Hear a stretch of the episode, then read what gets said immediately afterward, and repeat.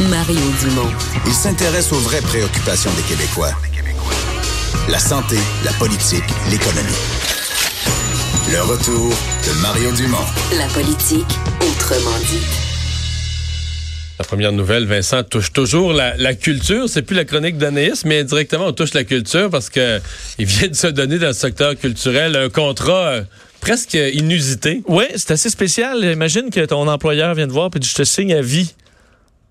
On voit juste ça chez, les sénateurs ou. Euh, ben, ça pourrait t'arriver, toi, avec la qualité du travail que tu fais à Cube. À Cube mettons à Noël, là, ils vont dire là, à mi-chemin dans la saison, c'est trop. C'est vrai que dans 40 ans, je vais être encore euh, à mon prime, mais le directeur artistique et chef euh, principal de l'Orchestre métropolitain de Montréal, Yannick Nézet-Séguin, euh, conclut un contrat à vie avec euh, l'orchestre. Il faut dire qu'il est là depuis 20 ans et on en fait, affirme que depuis ce temps et les succès, ben, ils sont désormais inséparables. Alors, ce sera un contrat sans date de fin.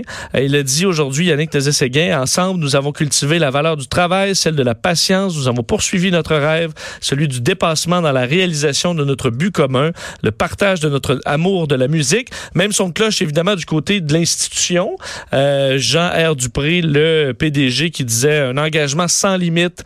Euh, c'est ce que bon tout, le monde rêve d'avoir et qui, par surcroît, est un Montréalais amoureux de sa ville et avec qui nos musiciens vivent une relation humaine extraordinaire, saine et musicalement enrichissante. Alors, euh, le chef d'orchestre va diriger d'ailleurs son 600e concert à la fin de la saison 2019-2020. Alors, euh, ben, il sera euh, parmi nous pendant très longtemps. Vraiment. Ben, on le souhaite, évidemment. Moi, je l'ai vu à Philadelphie. Où là aussi, ah. il, est, aussi le chef d'orchestre de. Je sais pas comment ça fonctionne, là, mais il est souvent, c'est son, comme son deuxième orchestre, un peu, l'orchestre symphonique de Philadelphie. Il a beaucoup de succès aussi. Oui. oui. Il est très, très respecté là-bas, très connu euh, dans la, tout ce qui est l'industrie culturelle de la ville, très respecté. tu l'as vu, tu as pris un billet ou tu l'as rencontré lui? Mais les deux. Non, mais je, l'ai rencontré après le spectacle. Mais euh, oui, j'avais pris mon billet et euh, j'ai vu le spectacle. Mais c'était bon. Oui. J'en doute pas. La question est de savoir est-ce que moi et mes amis, on était allés à Philadelphie pour l'orchestre symphonique et accessoirement le lendemain on est allé au football? Ou est-ce qu'on est allé à Philadelphie pour le football puis que le soir on est allé à l'orchestre symphonique aussi, ça.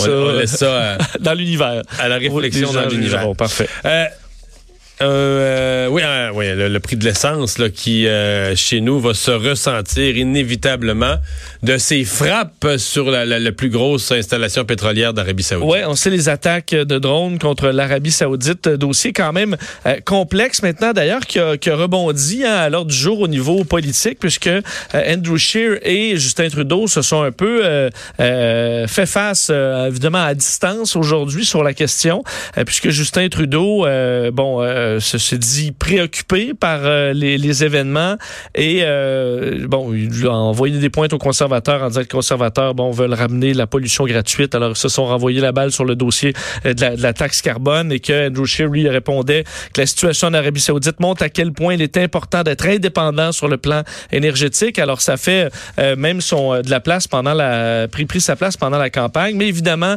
la situation en Arabie Saoudite nous inquiète au niveau des prix. il y a eu augmentation aujourd'hui aujourd'hui de la valeur euh, euh, du, du, pétrole brut à la bourse, d'une augmentation d'à peu près entre 12 et 15 j'ai le, le Brent devant moi. Là, il je, t'arrondis les chiffres. Il est passé de 60 à 68 aujourd'hui. C'est presque 13 Alors évidemment, la pompe, on le ressentira euh, assurément. On a vu hier... Peut-être que les pétrolières vont oublier. Oui, tu penses? on n'a pas de long week-end au moins qui arrive, alors ça, ça aidera peut-être. Euh, évidemment, on a vu la réaction américaine hier, Donald Trump qui euh, a décidé, euh, ben, d'un, se veut très rassurant parce que au niveau des Américains, il dit dans les dernières années, les États-Unis sont devenus même un producteur donc d'énergie, le producteur d'énergie numéro un au monde, et on a ouvert un peu le robinet des réserves stratégiques, réserves quand même importantes. Alors pour l'Arabie Saoudite dit aussi avoir des réserves importantes là, qui vont permettre de, de, de, de fournir le marché pendant qu'on va faire les réparations sur les installations. C'est à peu près le son de cloche un peu partout. Le ministre de l'Énergie aux États-Unis, Rick Perry aussi, qui a dit a énormément de pétrole de disponible, des quantités substantielles. Alors, on s'attend pas à ce qu'il y ait un impact à long terme euh, sur les prix. Par contre, sur l'inquiétude euh, au niveau international, là, il y en a des inquiétudes parce que euh, les armes utilisées dans cette attaque en Arabie Saoudite ont, bon, proviendraient de l'Iran, fabriquées en Iran. Alors, est-ce que les États-Unis et l'Iran se dirigent vers un conflit? Ben, certains s'en inquiétaient aujourd'hui. Alors, c'est un dossier quand même géopolitique assez important, quoi qu'il n'y aura peut-être pas un impact à long terme sur les prix à la pompe, mais qui sera grandement surveillé parce que ces attaques aux drones, est-ce que c'est une technique qui va se multiplier? Ben ça, euh, l'avenir nous le dira et euh, des euh, intervenants supplémentaires euh, dans toutes les écoles du Québec. Oui, aujourd'hui, le ministre délégué à la Santé et aux services sociaux du Québec, Lionel Carman, qui a annoncé une somme de 7 millions et demi pour des intervenants en dépendance dans les écoles. donc, que les écoles, toutes les écoles secondaires de la province aient 18 heures par semaine un, intervenant en la matière. Alors, il disait, Lionel Carman, aujourd'hui, près un an après la légalisation du cannabis, la situation au Québec avait besoin d'un grand rehaussement.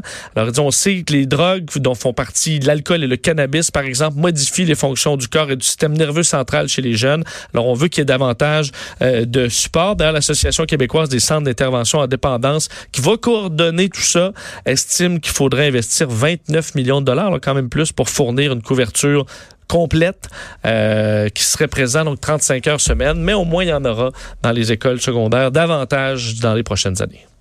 Merci Vincent. Le retour de Mario Dumont.